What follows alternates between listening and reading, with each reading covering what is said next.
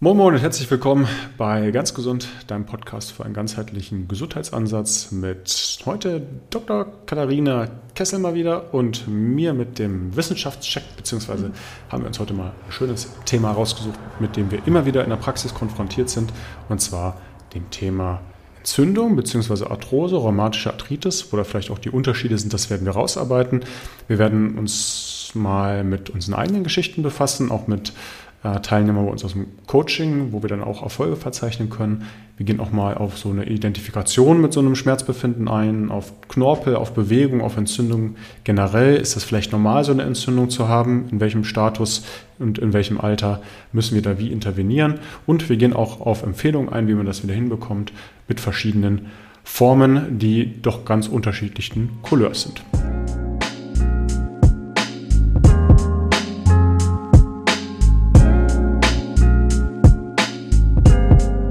Ohne jetzt noch eine lange Vorrede erstmal, hi Katharina. Hallo. Grüß dich. Lass uns vielleicht auch erstmal äh, anfangen, weil ich glaube, das holt die Zuhörer immer erstmal ab mit unseren eigenen Schmerzgeschichten bezüglich Arthrose. Mhm. Ja, also ich habe auf jeden Fall welche. Äh, ich weiß nicht, wie es bei dir ist. Ähm, aber ich hatte schon, also ich war früher Turnerin und hatte mit 15 meinen ersten Bandscheibenvorfall und da ist dann im Zug der Diagnostik auch festgestellt worden, dass ich an den Facetgelenken der Wirbelsäule eben auch schon äh, irgendwie Arthrose habe und ähm, jetzt dann 2019 tatsächlich nach einer relativ langen Schmerzgeschichte äh, und Reise durch die Arztpraxen, was es denn nun endlich ist, wurde bei mir so ein Hüftimpingement äh, diagnostiziert mit äh, Arthrose, wobei dann eigentlich tatsächlich, das musste dann, oder ich habe es dann operieren lassen tatsächlich, weil die Wahl war quasi nochmal zehn Jahre ein bisschen Fahrrad zu fahren und dann gleich eine, eine Endoprothese zu machen. Das wollte ich aber nicht so gerne, also würde ich jetzt auch eben jedem empfehlen, das vielleicht äh, präventiv zu vermeiden, dass es so weit kommt. Aber eben diese Hüftart, äh, diese Arthroskopie zu machen, also das Hüftgelenk wieder zu modellieren operativ, das wurde dann da gemacht gemacht und unter der Operation wurde dann eigentlich oder kann man dann auch tatsächlich erst die eigentliche Diagnose über so eine Hüftarthrose stellen, weil man das von außen selbst mit einer guten Bildgebung tatsächlich gar nicht so gut sehen kann. Und das las sich ziemlich schrecklich, muss man sagen. Also gerade irgendwas Arthrose, Labrum abgerissen, äh, voll entzündet alles und so weiter, dass ich schon also auch so ein bisschen äh, mir ein bisschen Angst und Bange wurde. Ähm, aber zum Glück ähm, ne, wusste ich ja schon Bescheid, was es ist und äh, wie man damit umgeht. Und muss sagen, heute bin ich super froh, diese OP gemacht zu haben, weil das ist alles wieder tippitoppi und ich habe auch heute jetzt genau Zero Schmerzen. Also äh, fühle mich da total super. Ähm, und das ist nicht mehr entzündet, das ist auch nicht mehr äh, bewegungseingeschränkt oder beziehungsweise nicht mehr, als es vorher war. Ich werde nie äh, wahrscheinlich wieder irgendwie in der Form von Spagat oder sowas sollte ich oder habe ich jetzt nicht mehr so große Lust drauf, auf mich da dran zu tasten. Aber ich habe einen guten aktiven Range of Motion und ähm, fühle mich äh, da total gut. Und äh, was aber nicht heißt, dass die Arthrose weg ist. Ne? Also das ist zum Beispiel etwas, äh, wenn man das jetzt nochmal wieder nachschauen würde, würde man wahrscheinlich sehen, ja, das ist mal operiert worden, das sieht auch alles wieder gut aus, aber der Knorpel selber ist wahrscheinlich noch genauso abgenutzt, wie er es äh, dann zu der Zeit zum Beispiel war. Genau. Mhm. Also Und voraussichtlich du? ist Arthrose sogar noch vorhanden, aber keine Schmerzen. Mhm. Genau. Okay, das, ist sehr spannend. Also erstmal interessant, dann auch äh, eine, eine, Operationsgeschichte dann auch nochmal mitzukriegen. Hm, wir machen das ja in der Regel schon so, dass wir mal sagen, hey, lass uns mal gucken, was man konservativ hinbekommt. Das kommt natürlich auch immer auf den Schweregrad der Arthrose drauf an. Ähm, aber ja, gibt es, glaube ich, jetzt nicht den, den Goldstandard, wo man sagt, hey, das kann man nur so oder so machen. Das muss man für sich selbst entscheiden. Aber ich, glaube, in erster Instanz, je nach Arthrose-Fortschritt, ist immer erstmal wichtig zu sagen, das gehen wir ja auch nachher an, hey, was kann ich selbst tun? Und vielleicht kann man eine Operation umgehen, weil ich glaube, das sollte letztendlich genau. auch mal Nee, also das ist der, das ist der OP auch auf jeden Fall vorausgegangen, dass ich mehrere Jahre quasi versucht habe, das konservativ zu behandeln, also mit Physiotherapie, mit Krafttraining und so weiter. Aber was bei dieser, bei diesem äh, Hüftimpingement im Speziellen passiert, ist, dass sich der Oberschenkelknochen, dass der Knochen sich aufdickt. Ja, ein Osteophyt bildet sich da, so heißt es. Und der verhindert halt, dass, ne, der, äh, ich zeige das hier gerade im Video, wenn ihr nur zuhört, aber die, die, der Oberschenkelknochen hängt ja in der Hüfte wie so ein Kugelgelenk drin. Und wie, je nachdem, wie schlank eben dieser Oberschenkelhalsknochen hier ist, desto besser kann sich das halt frei bewegen. Und wenn der aber dicker wird, dann geht es halt eben nicht mehr. Und der schlägt dann immer wieder an, an dem, an der Hüftpfanne oben. Und dadurch, das Labrum ist quasi die, die Schutzschicht an der, äh, an der Hüftpfanne. Und die reibt man dann ab, schlägt die an. Und das ist sehr entzündlich, kann sich das dann werden. Und das ist wirklich schmerzhaft, muss ich sagen, aus eigener Erfahrung. Und nach so ein paar Jahren Jahren habe ich halt eben gedacht und dann hat mein, ähm, ähm, mein Orthopäde, der wirklich auch sehr gut ist und sehr fähiger Sportmediziner auch, der hat halt gesagt, in Anbetracht meines quasi jungen Alters ähm, würde man jetzt, äh, würde er sagen, lass es äh, operieren, wir können das mal ausprobieren. Und zum Glück gab es hier in Münster bei mir in der Nähe auch einen Spezialisten, der genau dafür eben ähm, ja, eben ausgebildet war und äh, mir ging Angst und Bange. Die Operation war auch total furchtbar. Auch die Zeit danach direkt war furchtbar. Ja, weil das ist das größte Gelenk im Körper. Das ist quasi eine traumatisierende äh, Erfahrung, muss man sagen, sowohl auf körperlicher als auch auf mentaler Ebene auch mal für ein paar Wochen gar nicht laufen zu können. Aber jetzt retrospektiv muss ich sagen, das Outcome, dafür hat es sich für mich gelohnt. Das ist aber jetzt nichts, wo ich einfach sage, ach, du hast ein bisschen Hüftarthrose, dann lass es doch mal machen. Ich empfehle dir das unbedingt. Ja, also man sollte natürlich erstmal alles andere ähm, versuchen, aber ich hatte wirklich eine lange Leidensgeschichte dann auch hinter mir und, und das, das war jetzt retrospektiv wirklich eine gute Entscheidung, die ich aber nicht leicht ähm, gefällt habe. Okay. Ja, bei mir war das ja in, insofern ein bisschen anders. Da wurde ja jetzt nie Arthrose oder Rheumatoide Arthritis oder dergleichen diagnostiziert, aber ich hatte ja nahezu in allen Gelenken äh, Schmerzen. Also das manchen sehr, sehr stark, aber immer, immer mehr werdenden. Das, das war sehr multidimensional. Das hatte auch psychische Probleme, Stress, Ernährung, Bewegung, mit Sicherheit auch Mobility und Co. Ähm, aber letzten Endes, ich weiß nicht, ob die Parameter mal genommen wurden, die Entzündungsparameter, ich kann das rückblickend jetzt nicht mehr beurteilen, aber ähm, waren damit sicher extrem viele Entzündungsprozesse, also auch überproportional viele Entzündungsprozesse in meinem Körper, auch geschuldet durch meinen Lebensstil vorhanden und äh, bin ja heute schmerzfrei. Äh, das, das in aller Kürze. Ich glaube, wenn ich das jetzt ausführen würde, da könnte man einen ganzen Podcast drüber aufnehmen. Habe ich im Übrigen auch erste Folge von mir. Da könnt ihr euch das äh, gern, gerne anhören. Wir haben auch immer wieder Leute bei uns, die ins Coaching kommen mit äh, ganz speziell der Diagnose Arthrose. Ja? Ähm, und wir sagen da halt nicht, hey, wir zaubern dir die Arthrose weg, sondern wir gucken halt um alles drumherum, wie man so den Lebensstil anpassen kann und gucken mal, was mit dieser vermeintlichen Diagnose Arthrose passiert hatten da auch tatsächlich jemanden, ähm, an den ich mich gut entsinnen kann, dessen Namen ich jetzt aber hier nicht nennen möchte. Wir hatten im Vorfeld schon drüber gesprochen, Katharina und ich, ein doch noch recht junger Mann, ähm, der, der tatsächlich dann äh, berufsbedingt viel saß und auch schon seit sehr, sehr langer Zeit mit dieser Thematik ja, identifiziert war, Arthrose, sich kaum noch bewegen konnte, äh, keine Kraft mehr hatte, unbeweglich war und wir innerhalb von drei Monaten den ziemlich gut wieder in den Bereich gekriegt haben, dass er gesagt hat, Großteil meiner Schmerzen weg, äh, Beweglichkeit komplett wieder vorhanden, äh, ganz neues Lebensgefühl. Also da will ich euch nur mit sagen, wenn ihr dazuhört und sagt, hey, ich habe Arthrose, es kann manchmal auch ganz einfach gehen. Es kommt auch immer darauf an, was man schon versucht hat, ähm, aber vor allen Dingen, wie man das Ganze auch in sein, seinen Lebensstil implementiert. Operieren kann man dann immer noch. So, das ist, ist auch immer eine Option, die gilt meistens auch noch, nachdem man das halt konservativ probiert hat. Nur ich würde immer erstmal Schritt 1 vor, vor Schritt 2 gehen. Das ist, glaube ich, immer eine. Ja, auf jeden Fall. Auf jeden Fall. Man muss auch nochmal sagen, also Arthrose allein ist keine Diagnose. Also es ist auch keine Krankheit per Definition in dem Sinne. Ja, es ist einfach ein Syndrom oder eine Folge von etwas, aber es ist keine Krankheit. Und die Menschen, die ja dann ins Coaching kommen, die ähm, fallen ja auch da gleich so mit ins Haus und sagen, ja, ich habe Arthrose. Und ja, und dann sind die ganz äh, geschockt oder äh, bange um ihre Gesundheit und haben Angst, dass es irgendwie alles weiter kaputt geht. Aber es ist in dem Sinne einfach nur eine Beschreibung des Körperzustands sozusagen, der oft einfach auch, muss man sagen, altersentsprechend ist oder beziehungsweise dem Lebensstil entsprechend ist. Ja, weil ähm, Arthrose hat jeder. Ja, die passiert bei jedem. Es ist auch ein evolutionäres Programm sozusagen, ja, dass der Knorpel verknöchert oder abgebaut wird. Also das ist das, was bei Babys oder Kindern im Wachstum passiert. Ja, die, die Knorpel sind ja am Anfang bestehen die ja nur aus Knorpel. Ne? Jeder, der schon mal ein Baby in der Hand hatte, weiß, das kann man einfach so rum, äh, rumkneten und auch wenn die fallen und so, dann, die können sich eigentlich nicht wirklich was brechen und so weiter. Ne? Die sind alle sehr weich und aber mit der Zeit und dem Wachstum verknöchern dann zunehmend das Skelett und um eben diese Stabilität zu bieten, die wir als äh, Erwachsene dann eben brauchen. Und, und äh, dann bleiben eben nur noch die Knorpel übrig, die wir eben von einem Erwachsenen kennen. An den Gelenksflächen eben, ja, am Brustbein, an den Rippen, ja, unsere Ohren, unsere Nase, ja, das ist alles Knorpelgewebe.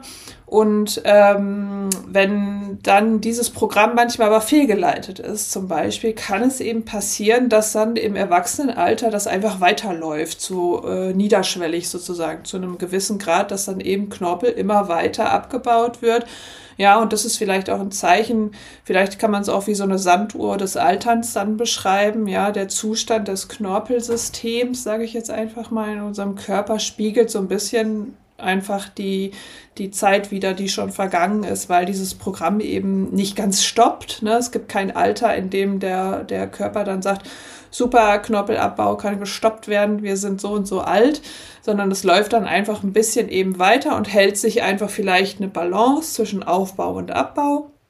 Und irgendwann überwiegt halt ein bisschen der Abbau, wenn wir dann eben älter werden. Und da ist dann immer die Frage, wie gut unterstützen wir das mit unserem Lebensstil und, mhm. E oder eben nicht. Du, du hast gerade schon gesagt, Arthrose ist ja eigentlich keine, keine Krankheit oder ist keine Krankheit mhm. per Definition. Ähm, wir haben vorhin schon mal die Begriffe Arthrose, Rheumatoide Arthritis ähm, zusammengeworfen. Wollen wir vielleicht einmal klären, was da die Unterschiede sind, beziehungsweise was dann so eine, so eine einfache Definition, also die muss mhm. jetzt nicht komplett schulmedizinisch sein, sondern was so eine nee. einfache Definition genau. von Arthrose und Rheumatoide Arthritis wäre? Genau, also Rheumatoide Arthritis ist eine Autoimmunerkrankung, wo der Körper eben Antikörper gegen das Knorpelgewebe bildet. Das heißt, die Immunzellen greifen den Knorpel tatsächlich an und bauen ihn ab, so dass eben in den Gelenken Entzündungen entstehen. Und das, der Unterschied ist eigentlich, und das, äh, darüber habe ich auch tatsächlich meine äh, Diplomarbeit geschrieben, der Unterschied zwischen einem rheumatoiden Gelenk und einem Arthrosegelenk sozusagen ist, dass da wahrscheinlich die Entzündung genauso aktiv sein kann. In schweren Fällen von Arthrose kann das wirklich so sein, aber wir finden bei Arthrose keine Autoantikörper.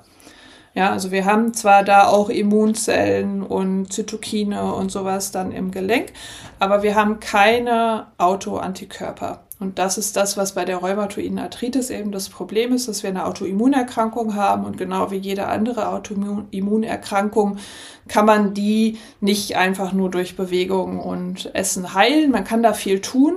Ja, haben wir ja auch schon im Coaching äh, Erfolge gehabt mit äh, Rheumatoide Arthritis. Also da ist wirklich Ernährung und Bewegung, das ist wirklich was, was die, was die Salutogenese oder das das äh, persönliche Empfinden deutlich verbessern kann. Auch da gibt es auch einige Studien mittlerweile zu, dass man zum Beispiel mit Krafttraining und so weiter da eben das individuelle Krankheitsmanagement äh, ziemlich unterstützen kann.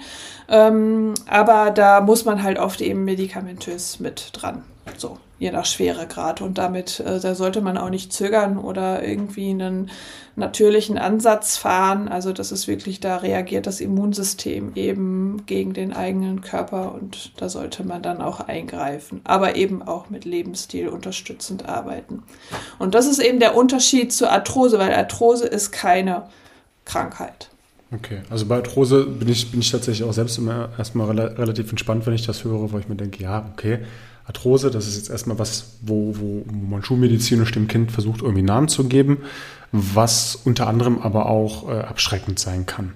Ja, also äh, wir sehen das, glaube ich, beide immer wieder, dass Leute zu uns kommen und wir haben ja auch viele Erstgespräche mit, mit Hunderten von Leuten im, im Monat inzwischen Und da kriegen wir auch immer wieder die Rückmeldung, die Leute identifizieren sich mit dieser Diagnose, die sie irgendwann mal gestellt bekommen haben ähm, und die jetzt noch lange nicht heißt, dass das dem Menschen entspricht. Ja, also ein Beispiel, wenn ich jetzt jemand bin, ein Mensch mit Arthrose, dann kann ich sagen, ich bin jemand, der Arthrose hat oder jemand könnte auch sagen, ich bin jemand, der mal eine Diagnose bekommen hat, aber was das mit mir macht, ob das in Schmerzen resultiert, ob ich da überhaupt Lebenseinschränkungen habe, das ist nochmal was ganz anderes. Und ich glaube, dieses Prinzip lässt sich sehr häufig bei ähm, Schmerzpatienten, so dürfen wir sie nicht nennen, aber bei unseren Coaches zumindest auch mit, mit dass Leute so lange gedacht haben, hey, sie haben Schmerzen, ne? nicht nur gedacht haben, sondern auch Schmerzen natürlich bekommen haben, dass, dass man dieses, dieses Denken so zu seiner selbst werden lässt, dass das dann irgendwie quasi so, eine Art Persönlichkeit mit, mit zu einem wird.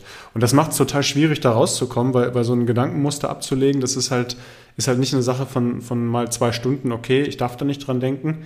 Ja, das ist dieses rosa Elefantending, wenn, wenn ich da sage, denkt da nicht dran, klar denkt da jeder dran. Und wenn ich, wenn ich ja nur mal Schmerzen habe und dann irgendwie die Diagnose habe und weiß, hey, das hat mir mal irgendein Facharzt gesagt oder es ist ja nicht verkehrt, aber das hat mir halt hat mir irgendein Experte gesagt, ähm, das ist immer die Frage, sage ich, okay, ich bin ein Mensch, der das hat, aber trotzdem halt alles weitermachen kann oder halt gucken kann, wie er das Problem den Griff kriegt oder Kopf in den Sand stecken und dann die Vogel-Strauß-Taktik. Mhm. Ähm, das ist immer ein bisschen schwierig. Ja, das ist auch immer das Problem an der Bildgebung, ne, an der bildgebenden Diagnostik die ist natürlich super, ne? Und in schweren Fällen oder wo man, wo man wirklich irgendwie sich nicht mehr weiter weiß, da mal reinzugucken zu können, ja, mit dieser Technologie ist ja natürlich Wahnsinn. Ja, ich habe jetzt ja auch die letzten äh, paar Jahre in der Nuklearmedizin gearbeitet, das heißt Bildgebung, ne? Das war unser unser hauptdiagnostisches Mittel, sage ich mal, auch bei vielen äh, Krebserkrankungen oder so, ne, wenn man das, kann man das sehen wirklich, ja, aber das Problem bei Arthrose und so Gelenksverschleiß ist dann halt einfach oft, dass die Leute natürlich auch, weil der Laie, sage ich mal, ja auch nicht so ein Verständnis davon hat, was da vor sich geht, dann steht da auf einmal eine Diagnose oder da steht irgendwie so und so Grad abgebaut und hier Arthrose und da Arthrose. Und wenn sie bis dahin noch nicht so dolle Schmerzen hatten, haben sie auf einmal mehr Schmerzen. Ja, diese Verzagtheit, die dann dadurch auch entsteht und die Angst, die damit verbunden ist, mm, die verstärkt es dann eben auch. Und viele gehen halt eben auch, und ne, die haben wir dann letztendlich im Coaching auch, die haben sich jahrelang nicht bewegt aus Angst, weil sie dachten, sie dürfen sich nicht so viel bewegen. Und ich hatte auch äh, vor kurzem, habe ich auch noch äh, bei mir im eigenen Coaching, hatte ich auch, äh, oder habe ich immer noch eine, eine Kundin, die ähm, ist, äh, hat halt ein bisschen Übergewicht, hat äh, auch Knieprobleme und wir haben mit Krafttraining gearbeitet und ist gut aufgebaut. Und dann geht die zum Physio und dann sagt er ihr, der mit ihrem Gewicht würde er kein Krafttraining machen. So. Und dann steht die da halt mit ihrem Auerknie, will sich bewegen, traut sich aber jetzt auch gar nicht mehr. Dann wird es halt, ne, es ist dann so eine Abwärtsschleife, äh, dass man da wieder in so ein, so ein Schmerzdenken reinkommt. Das heißt, ich bin natürlich ne, auch als, sage ich mal, medizinische Biowissenschaftlerin so ein bisschen gebiased. Ich brauche mal Zahlen und muss irgendwas sehen, so, ne, äh, damit ich irgendwie was daraus machen kann. Aber die Frage ist immer bei solchen Sachen, ist eine Bildgebung wirklich das Beste? Muss ich das wirklich sehen, was, was da ist? Ne? Und wenn man nicht schon vielleicht ja eine jahrelange Entzündungsgeschichte in einem Gelenk oder sowas hat und das ist einfach nur mal ein paar Wochen ein Zipperlein, dann sollte man das überlegen, ob das unbedingt notwendig ist. Das stimmt. Also ich werde recht häufig gefragt, soll ich dann nicht nochmal ein MRT machen? Und es ist natürlich jedem selbst überlassen und ähm, MRT kann jedem helfen, weil natürlich auch Sachen da gefunden werden können. Aber letzten Endes ist immer die Frage, was würdest du mit dem Ergebnis machen? Ich finde, das muss man sich mal ganz klar, klar fragen. Wenn, wenn der Ergebnis X oder Y rauskäme, würde dich das beunruhigen, würde es dir Angst machen und was würde es dir erstmal in erster Instanz helfen? Weil das ja wieder so dieses Typische ist, wo, wo leider häufig dann abgeschlossen wird, also wo man sagt, okay, ich habe da irgendwas gefunden, so, jetzt mach was damit, Punkt. Und dann wird der Patient im schulmedizinischen System ja häufig dann doch eher alleine gelassen und gesagt, okay, machen wir ein bisschen Bewegung, machen wir ein bisschen Stressmanagement, hier liest mal das Buch. Auf Wiedersehen, wir sehen uns in zwei Jahren wieder. Und das macht es natürlich schon, schon, schon schwierig, weil, weil dann sowas tatsächlich so eine Art Lawine sein kann, die auf einen zurollt. Und für jemanden, der ohnehin schon Probleme hat und dann auch schon verständlicherweise, und das kennen wir, glaube ich, beide, dann auch mit der Angst zu tun bekommt, weil alles, was mit Bewegungseinschränkungen zu tun hat, für uns natürlich äh, enorm wichtig ist. Äh, selbst für Leute, die sich nicht so viel bewegen, wie, wie wir beide vielleicht, ähm, ist, ist es ja trotzdem wichtig, weil das ja auch zum Leben dazugehört und auch Angst macht. Und da muss man mal sehr genau gucken, zumal das habe ich aus Dominik Czernys Buch. Ich glaube, das hatten wir hier auch irgendwann mal besprochen. Ich weiß aber nicht mehr, ich habe schon so viel besprochen. Äh, dass ähm, es interessante Untersuchungen gibt von Menschen ohne körperliche äh, Schmerzen, also ohne Schmerzempfinden, die unter die Röhre gelegt wurden ins MRT. Und da wurden sich halt mal die entsprechenden, also auf ganz vielen verschiedenen Ebenen, Bandscheiben, äh, Schultergelenke, ähm, die, die Knorpel im Knie, ja. Hüfte und so weiter angeguckt. Und man hat da wirklich, ich glaube, bei, bei 80 Prozent, also je nach, nach Gelenk, dann aber auch, auch nach Alter gestaffelt, also war sehr, sehr, sehr gut aufgedröselt, äh, teilweise gesehen, dass da ähm, ja, abnormale Abnutzung waren oder, oder Degenerationen, mhm. zum Beispiel der Bandscheiben oder der, des Knorpelgewebes. Mhm. Ähm, das ist dann halt auch immer die Frage, okay, wenn die Leute keine Schmerzen haben, dann ist doch immer die Frage, wie sehr interessiert mich dann, dann mhm. das, ob ich Arthrose habe? Schüchtert ja. mich das ein? Ja. Oder kann es dann nicht im Umkehrschluss sein, dass die Arthrose vielleicht gar nicht zu Schmerzen führt, sondern andere Sachen, die Arthrose vielleicht Zufallsbefund war oder vielleicht nur eine kleine Stellschraube ist und man sich so sehr damit identifiziert hat, dass das Ganze eher zu Problemen führt. Und das ist das, mhm. was, was ich genau. immer wieder sehe, weil ich, ich könnte bei mir wahrscheinlich auch zehn Diagnosen stellen, wenn ich mich ins MRT lege. Ähm, und ja. das ist ist, äh, ist nicht nur bei MRTs so, sondern auch bei Blutanalysen und Co. Ich, ich ja. bin ja auch ein Nerd, was das angeht, aber wer viel misst, misst viel Mist, sagt man ja auch. Ähm, und da muss man immer ein bisschen aufpassen, dass man das vielleicht nicht übertreibt. Ja, vor allem der Behandlungsplan würde sich dadurch gar nicht so groß ändern. Ne? Also das, der wäre der gleiche. Du würdest trotzdem, würde dein Arzt dir sagen, vielleicht ne, ein bisschen Gewicht reduzieren in vielen Fällen würde helfen, äh, bisschen mehr Bewegung, Physiotherapie. Das Problem ist halt nur, ne, es gibt heute halt einfach meistens nur noch sechsmal Physiotherapie. Wenn man nochmal lieb fragt, kriegt man vielleicht zehn.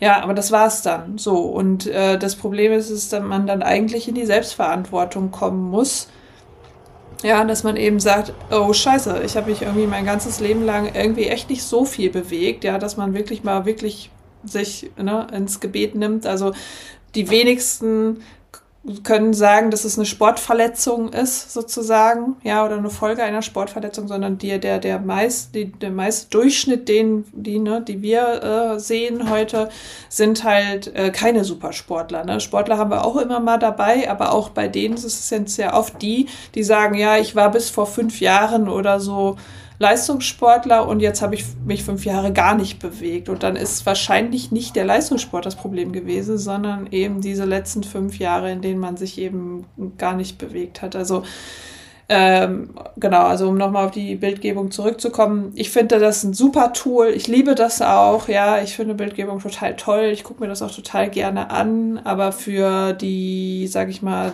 Diagnostik muss man immer ein bisschen ähm, abwägen, ob das so sinnvoll ist. Ich finde es zur Abklärung manchmal, ne, weil gerade zum Beispiel jetzt, weil ich da eben, da bin ich jetzt ein bisschen gebiased, was die Hüfte angeht.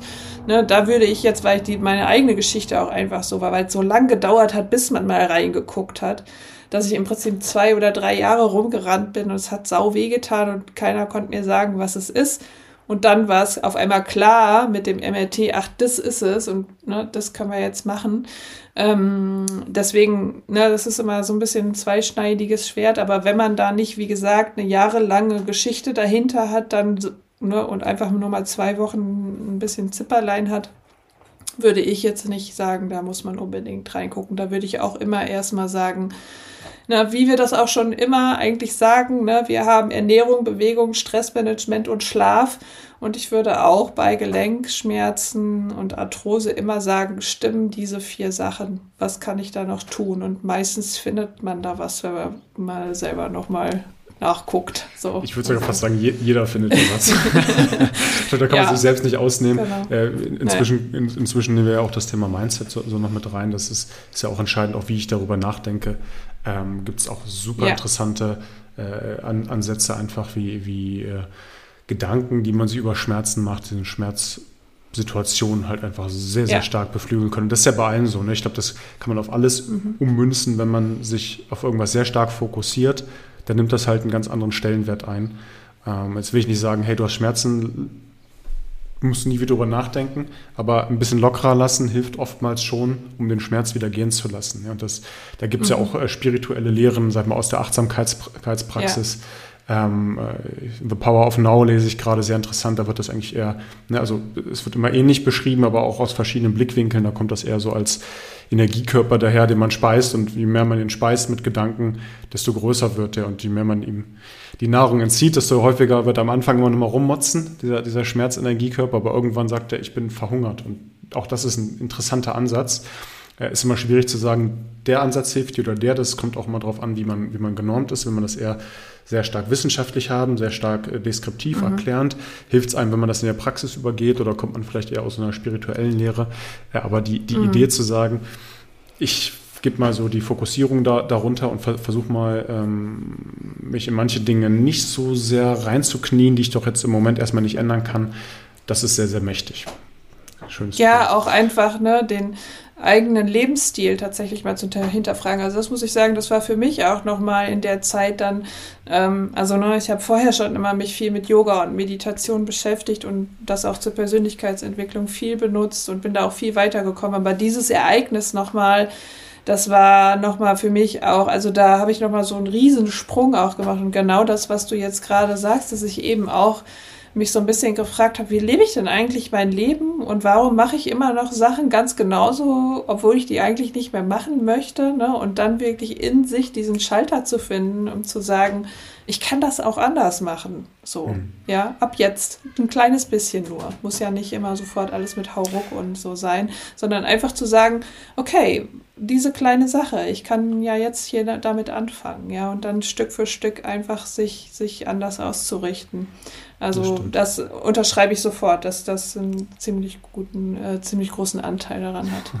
Okay. Auf die Intervention können wir nachher nochmal eingehen. Lass uns vielleicht, ähm, weil wir ein bisschen, ein bisschen abgedriftet, nochmal so auf die, die tatsächliche äh, Rolle, Rolle des Knorpels zurückkommen. Ähm, wir haben ja Knorpel, du hast ja auch schon äh, sehr anschaulich erzählt, dass wir die vom Babyalter quasi dann mehr oder weniger verlieren oder, oder einbüßen in, in Richtung härtere Strukturen. Mm, aber letzten Endes ist so ein Knorpel ja erstmal nur, nur so sage ich mal, eine Pufferzone, ein Puffermechanismus. Wir brauchen den natürlich in Teilen, hat aber ja selbst keine Schmerzrezeptoren. Ja, also ein Knorpel selbst kann dir keine Schmerzen geben. Es kann immer nur das umliegende Gewebe sein, die umliegende Struktur, die dann letzten Endes zu Schmerzen führt. Und ich finde das sehr, sehr wichtig zu erwähnen, weil inzwischen wird das immer publiker, auch so was Wirbelsäulen angeht, dass ich sage, hey, wenn deine Bandscheibe dann da ein bisschen abgenutzt ist, ja, okay, so what? Das heißt jetzt nicht, dass du automatisch Schmerzen bekommst. Klar, wenn du dann Bandscheibenvorfall hast, der ausstrahlende Schmerzen hat oder sowas, was anderes, ne? keine Frage, aber der Knorpel an sich kann dir keine Information an das Gehirn weiterleiten und der Thalamus kann das dann am Ende nicht in Schmerz ausstoßen. So, das, das wissen wir. Ähm, das heißt aber auch, dass wenn wir jetzt wenig Knorpel haben, im Umkehrschluss, so interpretiere ich das zumindest, wir eigentlich gucken müssen, was macht denn das umliegende Gewebe um diese Knorpelstruktur, warum führt das zu Problemen? Und dann sind wir wieder bei so Ansätzen, die wir ja auch fahren. Muss da irgendwie das Gewebe überkompensieren, weil vielleicht andere Stellen im Körper nicht richtig arbeiten? Ist das Gewebe, sagen wir mal, bleiben wir bei der Muskulatur vielleicht mal zu, zu schwach? Ja, äh, haben wir da nicht genug Kraft und insgesamt wird das vielleicht viel zu wenig bewegt und letzten Endes auch mit Nährstoffen versorgt, schrägstrich durchblutet. Ja? Äh, kommen wir nicht häufig genug um die Bewegung, um den zentralen Nervensystem beizubringen. Du brauchst das Ding, die Muskulatur. Ja, ich versuche das gerade zu verklausilisieren, weil das für mich egal ist, ob die Arthrose dann im Ellenbogen ist oder die Schmerzen oder im Knie oder in den Füßen. Aber ich glaube, diese, diese wichtigen Impulse zu sagen, Knorpel, wir brauchen das, ja, aber wenn er nicht ganz da ist, müssen wir uns jetzt auch nicht komplett gleich alle Haare ausreißen. Ja? Mhm. Nee, müssen wir nicht, genau. Also genau, und es spielen eigentlich genau, wie du sagst, gerade zwei Gewebe eigentlich eine Rolle. Und einmal ist es tatsächlich unsere Muskulatur. Das heißt, ist das Gelenk ausreichend mit Kraft abgesichert ne, und kann ich es aufgrund meiner Muskelkraft in alle Richtungen aktiv bewegen. Ne? Aktiver Bewegungsradius vielleicht so als Stichwort und Mobility, ne, das ist das, was äh, wichtig ist für ein Gelenk, wo das Gehirn dann sagt, yo, das fluppt hier alles, alles super, das können wir benutzen, das können wir belasten und so, ne, dass dann eben der, der Ablauf da reibungslos ist. Mm, deswegen würde ich auch immer sagen, und das ist auch wieder meine persönliche äh, Erfahrung, äh, Krafttraining zu machen, vor allem. Ne? Und ich sag mal, je schwächer ein Gelenk ist, desto intensiver sollte man es aufbauen. Ja, dass man da wirklich sagt, okay, ich gebe dem jetzt absolute Priorität und das ist mein, äh, mein Ziel, da wieder mehr Kraft aufzubauen. Dann kann man so einen Gelenkschmerz, ne, ich will jetzt keine Heilversprechen machen, aber zwei bis drei Monate verspreche ich jetzt trotzdem mal ja, bei den meisten wird das dazu führen, dass der Schmerz signifikant abnimmt, bis bei milden Formen vielleicht sogar ganz verschwindet. Einfach weil dann eben wieder eine Stabilisierung da ist, mehr Beweglichkeit, ja, und eben insgesamt auch einfach mehr Bewegung dann wieder ins Spiel kommt. Also das ist äh, Muskulatur spielt bei dem Ganzen auf jeden Fall eine Rolle. Einmal bei der Entstehung über die wenige Stabilisierung, aber auch ähm, bei der Spannung oder beim Schmerz eben, ja, weil dann eben natürlich über das Nervensystem da festgestellt wird, oh, da ist nicht genug Kraft, ne, da müssen die Muskeln sich verspannen und die verhärten dann teilweise, die können sich dann auch durch die Reizung steril entzünden, ja, oder eben chronisch so ein bisschen gereizt sein, aber die Muskulatur gibt da den ist ein, Indik das ist ein Indikatorschmerz sozusagen eigentlich. Ja, das ist nicht der, nicht an der Stelle selbst so wie im Gelenk, so wie du eben gesagt hast. Da haben wir keine Schmerzrezeptoren, aber eben die umliegende Muskulatur reagiert halt eben mit Verspannung und ähm, Entzündung auf dieses äh, Symptom. So, so, so spielt die Muskulatur da eine Rolle. Und das zweite Gewebe, was eine Rolle spielt, ist Fettgewebe. Das heißt, wenn ich übergewichtig bin, dann ist für so ein Gelenk die, das Gewicht ist gar nicht das Problem, weil wir, ne, habe ich ja gerade gesagt, wir empfehlen ja Krafttraining. Ne? Man könnte jetzt einfach sagen, jemand, der Übergewicht hat, der super, der muss ja gar keine Gewichte großartig dazu nehmen, ne? weil der kann viel Krafttraining machen. Und das wissen wir auch. Ne? Menschen, die Übergewicht haben, haben auch mehr Muskeln, weil sie sich den ganzen Tag selber durch die Gegend tragen müssen.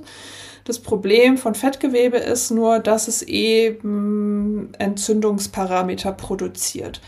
Und das ist das eigentlich, was am Knorpel dann so schädlich ist, dass wir eben dann ein entzündliches Milieu haben in diesem Gelenk, sodass der Knorpel sich halt durch die Entzündung Stück für Stück so ein bisschen aufraut und dadurch abgerieben werden kann, weil nämlich Knorpel selber eigentlich super stabil ist. Der kann nicht einfach so abreiben. Ja, da möchte ich einmal einen Kollegen zitieren, den Thomas Pap hier aus der Uni Münster ähm, ähm, bei dem habe ich mich tatsächlich aber für eine Doktorarbeit vorgestellt, aber es war ein uninteressantes Thema.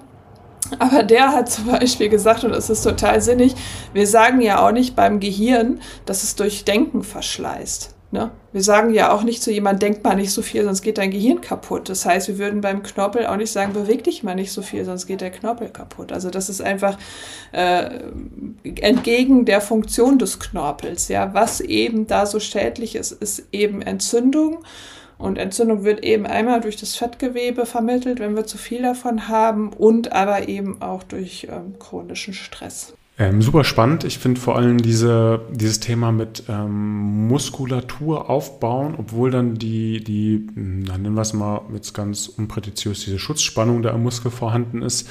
Ähm, das klingt ja für viele Leute erstmal sehr kontrovers, weil ja im, im naja, normalen Modus eigentlich eher gesagt wird, hey, wenn du, wenn du beweglich werden willst, musst du dehnen, ja.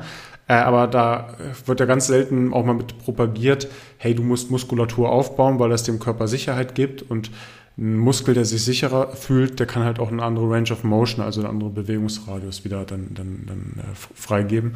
Äh, mit dem Fettgewebe ist, ist glaube ich, äh, sogar klar. Ich glaube, das, das wissen die meisten Leute auch, dass Fett dann proinflammatorisch ist und dass entzündungsfördernde Milieus dann für eine Problematik, auch wenn wir es nicht Krankheit nennen können, wie Arthrose, dann nicht unbedingt produktiv ist. Das ist, ist glaube ich, auch klar.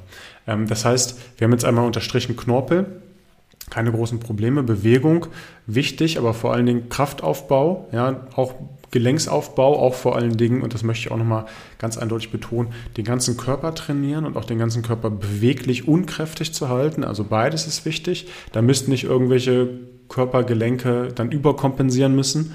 Ne, ich sage immer das, das gleiche Beispiel, aber ich finde das so plakativ, wenn die Brustwirbelsäule nicht, nicht richtig funktioniert, und wir uns kaum noch da bewegen können, die ganze Bewegung aus der Halswirbelsäule holen, ja, dann muss man sich irgendwann nicht wundern, dass die Muskeln rund um die Halswirbelsäule irgendwann sagen, meine Güte, ist jetzt ein bisschen viel. Ja, also da, da, schaffe ich jetzt nicht mehr die komplette Kraft, die hier eigentlich im Oberkörper ist, dann zu kompensieren. Ähm, und, und dass man dann da quasi erstmal die Beweglichkeit wiederherstellt, aber gleichzeitig dann auch ins System Kraft bringt. Also nur reines Dehnen wird uns da wahrscheinlich auch nicht viel weiterbringen. Ähm. Dann sind wir bei, schon, mal, schon mal bei wieder dem, was wir immer wieder propagieren, Mobility Training mit Krafttraining kombinieren. Und dann hat man eigentlich schon mal eine ganz gute Grundbasis, um dann Arthrose zumindest nicht weiter fortschreiten zu lassen oder zumindest ja. dann die Schmerzen zu reduzieren. Weil das ist ja meistens Absolut. das Ziel, nicht die Arthrose zu reduzieren, sondern dass man die Schmerzen nicht mehr hat. Ähm, dann sind wir schon wieder fast philosophisch. Wie schlimm wäre es, wenn man eine Diagnose hätte, aber keine Probleme? Ja, mhm. ja die meisten, genau. nee, meisten würden das ja. eintauschen, wenn sie wüssten, dass das halt auch langfristig nicht zu Problemen führt. Mhm, mhm. Ähm, ja, genau. Ähm, genau, genau, und das äh, Fettgewebe ist einfach eben, also wie, wie Gewichtskontrolle. Ne? Also man muss nicht, ähm, zu wenig Fettgewebe ist auch nicht gut für Arthrose. Ne? Also das sehen wir oft zum Beispiel im Alter, wenn Menschen eben stark an Gewicht verlieren und karektisch, sagen wir dann in der Medizin, werden.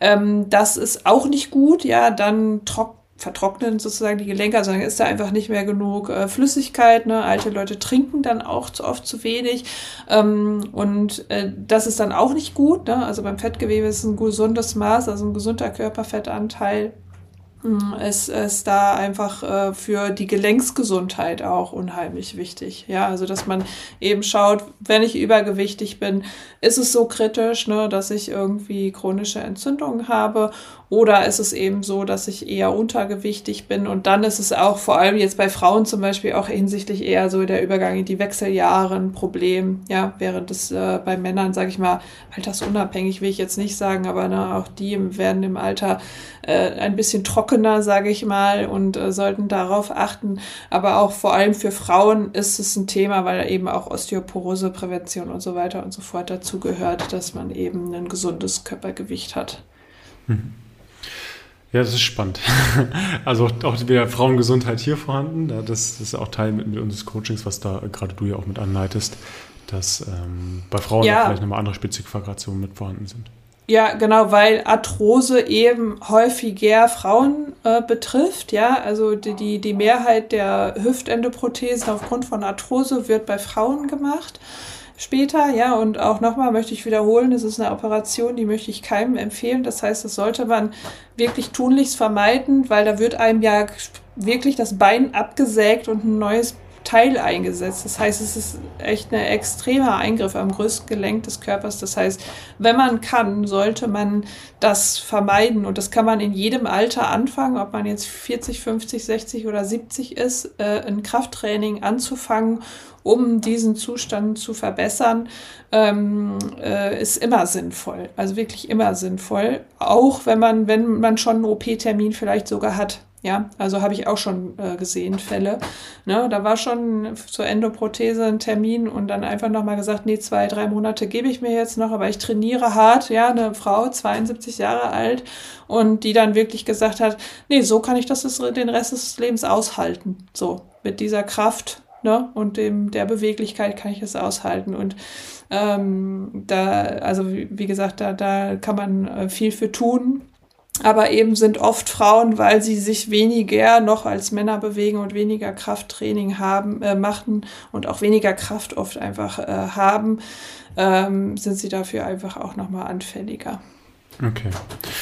Ähm, Thema Bewegung, ich glaube, das haben hoffentlich zu dem Zeitpunkt jetzt alle verstanden, dass Bewegung bei Arthrose äh, tatsächlich obligatorisch ist und dann gerade nicht vermieden werden sollte. Also wer rastet, der mhm. rostet, das stimmt hier in der Tat dann, äh, im wahrsten Sinne des Wortes.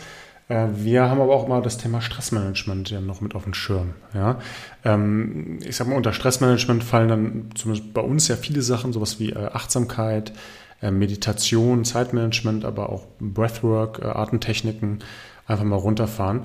Ähm, kannst du vielleicht noch mal so einen zumindest kurzen Ausriss geben, weil ich glaube, auch darüber könnte man sich sehr lange unterhalten, was Stressmanagement denn mit Entzündungsprozessen zu tun hat? Mhm. Genau, also ähm, der, wenn wir im Stress sind, dann hat unser Körper keine Zeit oder priorisiert es einfach nicht, dass Entzündung reduziert wird. Das heißt, das Immunsystem wird äh, runtergefahren und es wird eben Entzündungen werden nicht äh, bekämpft, beziehungsweise können dann eben Entzündungsherde, die da sind, ähm, auch noch durch das Immunsystem gefördert werden, ja, weil sie dann eben anfangen, äh, Entzündungsstoffe da aus dem Gewebe, ne, sind wie ein Signal an das Immunsystem, oh, weil da ist was los und lass uns da mal hingehen, wir wollen mitspielen, ja, und bestimmte Zelltypen gehen dann dahin und machen dann mit sozusagen und machen noch mehr Entzündung, aber eben die Bekämpfung und die Regeneration einer Entzündung oder einer Verletzung, die wird im Stress eben gehemmt. Ja, das heißt, auch wenn wir zum Beispiel eine Wunde haben, die heilt schlechter, wenn wir eben chronisch gestresst sind. Oder ein Infekt ist eben schlimmer für uns und wir brauchen länger, um uns zu erholen, wenn wir eben im chronischen Stress sind. Das ist zum Beispiel auch eine Theorie, warum wir jetzt so viele von diesen Long-Covid-Fällen haben, weil der Zustand unserer Gesellschaft eben eigentlich chronisch gestresst ist sozusagen, ja, und dass eben viele Menschen solche Virusinfektionen dann eben einfach nicht mehr unbeschadet überstehen und daran eben länger leiden. Das heißt, also das ist jetzt auch gerade so ein bisschen, das schwingt so ein bisschen durch die Wissenschaftswelt. Es, es wird ja auch immer so ein bisschen geguckt, ne, was müssen wir nach außen kommunizieren für die Menschen, um mehr Gesundheit eben ähm, zu, zu gewährleisten einfach. Und da war im letzten Jahr, war das Thema ja ganz groß, dass die WHO das eben rausgehauen hat, dass wir uns einfach alle viel zu wenig bewegen.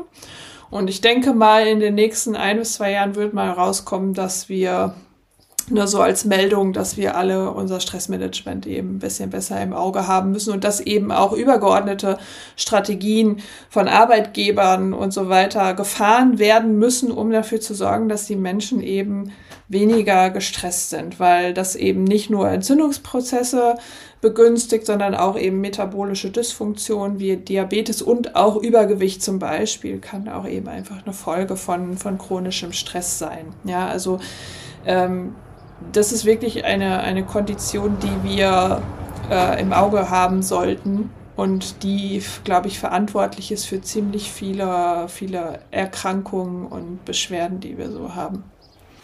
Ja, wer, wer da gerne ein bisschen mehr darüber wissen will, der darf gerne mal in unser Webinar gucken, wenn wir so das zentrale Nervensystem besprechen, allein wie sich das an diesen Parametern ähm, auswirkt von Schweißproduktion über Fetteinlagerung, über äh, metabolische äh, Themen, äh, bis, bis hin zu Runterfahren von Sexualfunktionen, ähm, äh, Muskelverspannung auch. Ja, da sind wir nämlich auch wieder bei diesen Schmerzen, die dann daraus entstehen können. Also, dass der Körper mehr Glucose in Muskelaktivierung äh, lenkt und, und dann die Muskeln in, in, Teilen so angespannt sind, weil sie sich auf einen Kampf- oder Fluchtsituation vorbereiten und, und, und. Also, da gibt es tatsächlich viele Sachen, die dann scheinbar jetzt auch primär wirken auf diese Arthrose, aber halt auch sekundär, dadurch, dass quasi dann, wie du sagst, Entzündungsprozesse äh, nicht ja. mehr priorisiert werden und dann auch äh, in, in, letzter Instanz Fetteinlagerung ähm, ja, erhöht stattfindet, auch in der Dysregulation mhm. des Essverhaltens ja auch unter anderem ne, durch Speichelbildung mhm. im Mund. Also das, das fängt ja schon überall an. Deswegen mhm. Stress muss man nicht gänzlich vermeiden, sondern halt hier versuchen, ein, ein gesundes Maß zu haben. Ähm, nächster Punkt kann ich hier nochmal vielleicht ein bisschen was zu erzählen. Ernährung. Was hat Ernährung mit Arthrose zu tun? Ich glaube auch hier großes Thema, weil Ernährung ja sehr weit gefasst ist. Ähm, aber letzten Endes, wenn man sich hier zum Beispiel eine Sache raussucht, gerade ähm, ich finde ja immer Ernährung in Bezug auf Darmgesundheit interessant. Und wir kennen das ja, dass bei uns sehr viele Leute ein äh, Leaky Gut haben, bei dem wir das messen, also erhöhte, erhöhte Zonulinwerte. Oder anders formuliert, die Durchlässigkeit des Darms, der hoch ist. Ich sage immer, das Tag der offenen Tür im Darm und alles kommt da rein. Und das kann ähm, dann, wenn der Darm halt dysreguliert ist, zu Silent Inflammation, stillen Entzündungsprozessen im Körper führen. Ja? Genau. Ähm, und dass diese stillen Entzündungen, wenn wir dann von einer Problematik sprechen, die dann entzündungsbehaftet ist, also zu einem ohnehin schon entzündeten Körper, dass die entweder sich nochmal drauf addieren oder in Teilen sogar Teil der Ursache sein könnten. Ja, ich betone das bewusst im Konjunktiv, aber zumindest möchte ich das nicht ausschließen.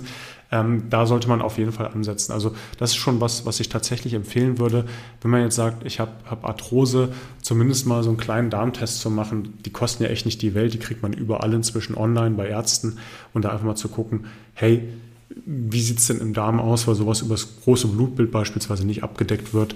Und ich glaube, dass da schon einiges gemacht werden kann ähm, dann äh, die Ernährung entsprechend, entsprechend umzustellen, dass wir halt versuchen, uns jetzt nicht mit Antioxidantien, da haben wir auch schon im Vorfeld drüber gesprochen, jetzt da voll zu hauen und dann irgendwie den nächsten Supplement-Markt zu überfallen, sondern zu gucken, wie kann ich denn eine, eine gesunde, äh, größtenteils pflanzenbasierte Ernährung, äh, vielleicht auch mit hoher Qualität, in einem, in einem gesunden Maß, vielleicht auch mit einem guten Anteil von, von äh, entsprechenden Fetten, einem guten Verhältnis von Kohlenhydraten, vor allem auch einer proteinreichen reichen Nahrung, dann äh, versuchen, mich, mich sehr natürlich zu ernähren. Und das habe ich jetzt versucht, mal in a nutshell darzustellen, also alles in, in einem Cluster.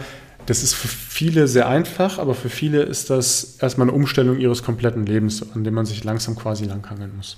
Ja. ich hatte jetzt letzte Woche auch noch einen äh, Kunden, ähm, der ähm, sich, ne, der will äh, gesünder werden, auch ein Fatigue-Syndrom hatte der und der ähm, sagte, es ging halt um Ernährung im ersten Termin, haben wir halt so ein bisschen besprochen, was er noch tun kann und der hat sich halt hauptsächlich von Schnitzel und äh, Kotelette ernährt, also eben ne, überhaupt keine diverse Ernährung und so. Und es, ich, es wunderte mich jetzt dann im Nachgang auch nicht unbedingt, dass er so in so einem schlechten Allgemeinzustand ist, das heißt also eine gute Ernährung und ähm, da muss man immer ein bisschen, ähm, ja, ich finde das immer schwierig, das so zu kommunizieren, weil viele Menschen Schwierigkeiten mit Ernährung und Essen haben. Ja, also das Verhältnis zu Essen ist bei vielen Menschen ähm, sage ich mal, zwiespältig bis gestört. Ja, da muss man immer ein bisschen schwierig sein, wie man das kommuniziert, weil es ist jetzt nicht, also man kriegt jetzt nicht Arthrose, weil man ab und zu mal eine Pommes oder ein Eis isst oder so oder man ein Gläschen trinkt. Aber, ne, das hatten wir im letzten Podcast mit den äh, Fetten ja auch schon mal gesagt, man muss so ein bisschen gucken, wenn man so ein bisschen rauszoomt, wie sieht meine Ernährung so insgesamt aus? Ja, und kann ich da vielleicht noch mal ein bisschen gucken, ja, integriere ich vielleicht zum Beispiel noch mal ein bisschen mehr äh, Gemüse, ne, verschiebe ich mich ein bisschen mehr auf die äh, pflanzliche Seite, um eben eine anti-entzündliche, in äh, Anführungsstrichen anti-entzündliche Ernährung zu haben. Das heißt, ne, dass ich eben einfach auf gesättigte Fettsäuren versuche zu verzichten, so gut es geht. Ne. Man muss nicht, nicht gar nichts essen, aber eben zu gucken, das so ein bisschen zu reduzieren und eben sowas wie viel frittiertes, Bratwurst, äh, Wurstwaren und so weiter, ne, dass man das zum Beispiel eher sagt, okay, das ist etwas ne, für ein Goodie mal, ähm, erlaube ich mir das, aber das sollte jetzt nicht täglich auf meinem Speiseplan stehen, so dass man eben äh, mit einer so einer Ernährung, da habe ich wirklich schon wirklich ganz tolle Erfolge gesehen, dass Menschen, die gesagt haben, okay, ich erstelle jetzt einfach mal meine Ernährung um und dann eben hinterher einfach wirklich sagen, wow, äh, super, hätte ich ja nie gedacht, dass das so gut funktioniert. Ne? Ich meine, den Klick muss man dann auch immer erstmal haben. Ähm, aber das ist, funktioniert äh, wirklich. Was aber immer leider oder wofür Menschen mit Gelenkschmerzen oder Arthrosen oft anfällig sind, sind für diese ganzen Supplements-Empfehlungen. Ja, und da werden dann Chondritin, Hyaluronsäure, MSM und all solche Sachen empfohlen, weil dann behauptet wird, der Knorpel würde sich dann wieder aufbauen oder regenerieren. Und den Zahn äh, muss man einfach nach derzeitigem Wissensstand den Leuten ziehen, weil wenn Knorpel überhaupt sich regeneriert, dann so langsam, dass man das nicht mehr erleben wird in diesem Leben. Ja, und dann ist es immer die Frage, muss ich mein Geld für solche Supplements ausgeben? Also es ist einfach so, dass dieses Programm im Knorpelgewebe gar nicht existiert, sich zu regenerieren. Ja, weil wie ich am Anfang erzählt habe, es ist ein evolutionäres Programm, dass Knorpel eher abgebaut wird. Ja, und dass wir dann irgendwann eine Balance erreichen zwischen Abbau und Aufbau in einem gewissen Alter. Ja, und wenn wir altern, überwiegt halt ein bisschen der Abbau und der Aufbau ist eher weniger. Und ähm, da, äh, wie gesagt, also bei Supplements wäre ich vorsichtig. Da würde ich zum Beispiel eher empfehlen zu sagen, trinkt ausreichend, ja, äh, ernährt euch ausreichend divers, achtet auf eine gute Mineralisierung und eine Proteinzufuhr. Das ist dann ähm, aus meiner Sicht oder auf Basis des, der Wissenschaft äh, der sinnvollere Weg, als sich da jetzt äh, den, in äh, Supplements zuzulegen. D'accord, da gehe ich d'accord. Und auch, auch, das alles, wenn ihr sagt, boah, wie mache ich das, machen wir auch alles ja bei uns im Coaching, genauso wie, wie die nächste Säule. Oh, und auch hier würde ich vielleicht das nochmal grob anreißen, das ist das Thema Schlaf ähm, oder Regeneration. Also Regeneration findet ja nicht nur im Schlaf statt. Auch, auch hier haben wir ja Ideen, auch wie man während des Tages regenerieren kann.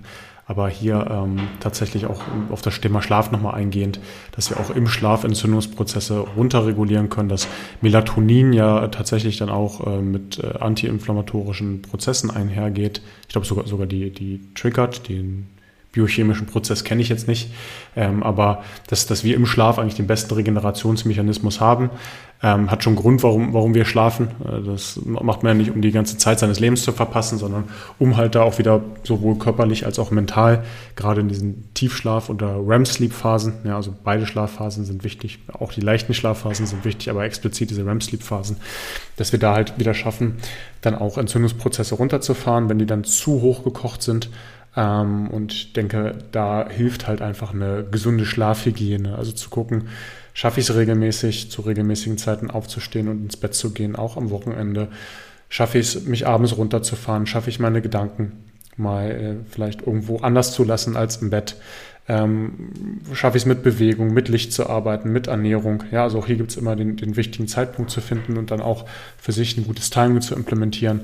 Und es gibt ja ganz, ganz viele andere Schlaftools noch. Ne? Also auch, auch das, was wir im Coaching immer mit, mit erklären, wie man dann schafft, das Cortisol äh, über den Tag zu pushen und abends runterfahren zu lassen, äh, genug Serotonin am Tag aufzubauen, um abends dann aus dem Serotonin Melatonin bilden zu können. Ja? Ähm, also das sind ja alles Dinge, die, die man quasi im Tag schon macht und die sich alle miteinander verstricken. Ja, ich glaube, das merkt jetzt der geneigte Zuhörer oder die geneigte Zuhörerin, dass Bewegung sich auf Schlaf auswirkt und auf Stressmanagement, Stressmanagement sich aber auch auf Bewegung und auf Schlaf, Ernährung eigentlich alle Bereiche mit, mit verknüpft. Und so könnte man, glaube ich, hier überall wie so ein Spinnennetz einfach die Fäden ziehen, dass man sagt, sucht euch gerne ein so ein Teil raus, versucht das mal zu optimieren, ähm, oder holt euch Hilfe und guckt halt, wie ihr das in Gänze umsetzt. Ja, ich glaube, das, das ist einfach ein, was Wichtiges, weil, weil da halt immer nur zu sagen, okay, ich versuche mich jetzt auf Tabletten zu verlassen oder ich identifiziere mich einfach nur mit der Diagnose und komme da halt nicht voran, kann man natürlich auch machen, das muss jeder für sich selbst wissen. Ob das dann zielführend ist, das da einfach mal dahingestellt. Ja, genau. Also wie gesagt, das ist eigentlich immer auch meine Herangehensweise, wenn jemand fragt, hier Katharina, also ich habe von dem Supplement gehört, soll ich das nehmen? Und dann ist meine Frage erstmal, Nimmst du das über die Nahrung ausreichend auf? Wie ist deine Ernährung? Ne? Brauchst du das? Und dann immer zurückzugehen zu diesen vier Säulen, neben Ernährung, Bewegung, Schlaf, Stressmanagement. Und wie du gerade gesagt hast, Schlaf ist eigentlich ja unsere Basis, haben wir ja auch schon mal gesagt, ne? ist nicht verhandelbar. Ja, also man kann mal eine Nacht durchmachen, weil es eine tolle Party gibt oder irgendwie sowas, aber in 80 Prozent der Fälle, sage ich mal, sollten wir einen regelmäßigen und ausreichend guten Schlaf haben und eben daran arbeiten, dass es so ist. Und was viele ja auch machen, ist, dass sie nochmal extra früh aufstehen für ihr Workout oder sonst irgendwas. Also das habe ich früher auch gemacht. Das würde ich heute auf gar keinen Fall mehr machen. Ich würde nie wieder eine Stunde eher aufstehen, nur damit ich Sport machen kann, weil eben Schlaf für mich so wichtig geworden ist auch. Ne? Ich meine, wir werden alle nicht jünger, aber äh, Schlaf ist eben also ne, Bewegung ist wichtig, aber der Schlaf ist wichtiger. Also wenn ich mich entscheiden müsste, an einem Tag äh, würde ich mich immer für den Schlaf entscheiden. Ähm, und wie du gerade gesagt hast, dass wir im Schlaf eben dem Körper überhaupt erstmal die Möglichkeit geben, runterzufahren, zu regenerieren, zu reparieren. Und wenn wir eben Schwierigkeiten haben, in den Schlaf zu finden, was mit Schmerzen natürlich ja auch wirklich schwierig sein kann, ja, dann brauchen wir eben eine extra Routine dafür. Ja, und das ist immer was habe ich und wie pingelig muss ich sein? Ne? Wenn du super schläfst, dann musst du vielleicht nicht so pingelig sein und kannst irgendwie auch mal abends lange einen Film gucken und schläfst trotzdem gut. Aber wenn du eben Schmerzen hast oder ein Problem hast, äh, dann, dann musst du dich darum kümmern. Ja? Und dann muss man vielleicht mal für eine gewisse Zeit ein bisschen nerdiger sein ähm, als jemand, der das vielleicht eben nicht hat.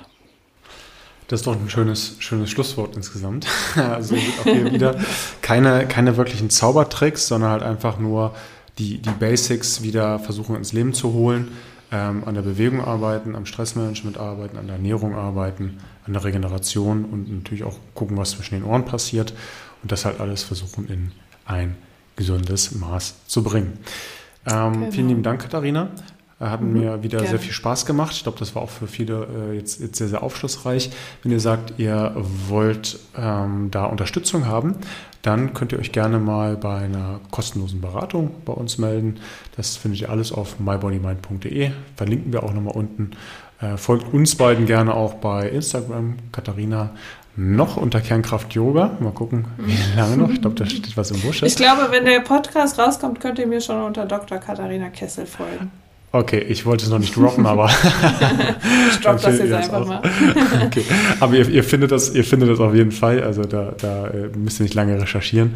Ähm, oder bei, bei mir bei My Body Mind Dominik Barco natürlich kennt ihr hoffentlich. Und ja, da könnt ihr euch dann einfach weiter auch noch mal informieren, wenn ihr sagt, ihr wollt das alleine angehen. Vielen lieben Dank, Katharina. Macht's gut. Und für alle ja. anderen, haut rein, bleibt geschmeidig. Mhm. Bis zum nächsten Mal. Bis dann. Tschüss.